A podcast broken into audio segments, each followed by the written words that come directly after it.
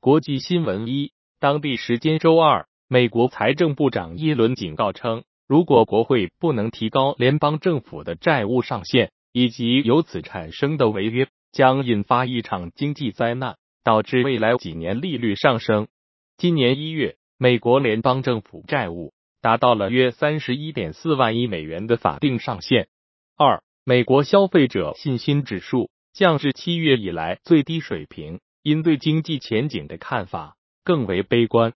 周二公布的数据显示，世界大型企业研究会四月份消费者信心指数从三月的一百零四下降至一百零一点三。接受调查的经济学家预期中值为一百零四。三，韩国国际贸易协会一季度出口同比下降百分之十二点六，至一千五百一十五亿美元。出口大幅下降的主要原因是芯片出口减少，芯片和其他中间产品的出口下降了百分之十九点五，与去年同期百分之九的增长相比，出现了急剧转变。四，穆迪投资者服务公司周二表示，意大利是其追踪的唯一一个有可能失去投资级评级的国家。在一份调查过去三十年中各国如何应对主权债务评级。降为垃圾级的报告中，穆迪强调，意大利这一欧元区第三大经济体是可能面临这一调整的主要候选人。穆迪并未就出现这种情况的可能性发表观点。国内新闻：一、四月二十五日，自然资源部部长王广华在全国自然资源和不动产确权登记工作会议上宣布，我国全面实现不动产统一登记。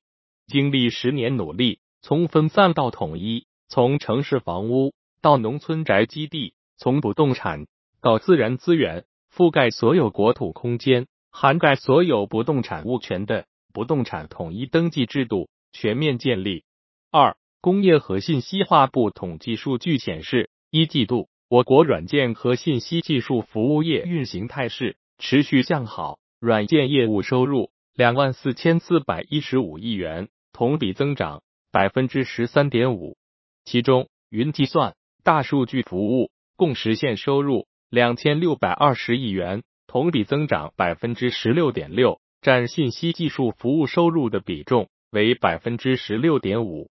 三，中国外交部发言人毛宁二十五日在例行记者会上宣布，自四月二十九日起，所有来华人员可以登机前四十八小时内。抗原检测代替核酸检测，航空公司不再查验登机前检测证明。财经新闻一，北京时间四月二十六日早间消息，谷歌母公司发布了该公司截至三月三十一日的二零二三财年第一季度财报。报告显示，第一季度总营收为六百九十七点八七亿美元，与上年同期的。六百八十点一一亿美元相比，增长百分之三，不计入汇率变动的影响，为同比增长百分之六。按照美国通用会计准则，第一季度净利润为一百五十点五一亿美元，与上年同期的一百六十四点三六亿美相比，下降百分之八。二，第一共和银行公布财报，出现巨额存款流失，截至一季度末。第一共和银行的存款仅有一千零四十五亿美元，较去年年底的一千七百六十五亿美元环比暴跌约七百二十亿美元，降幅超过百分之四十。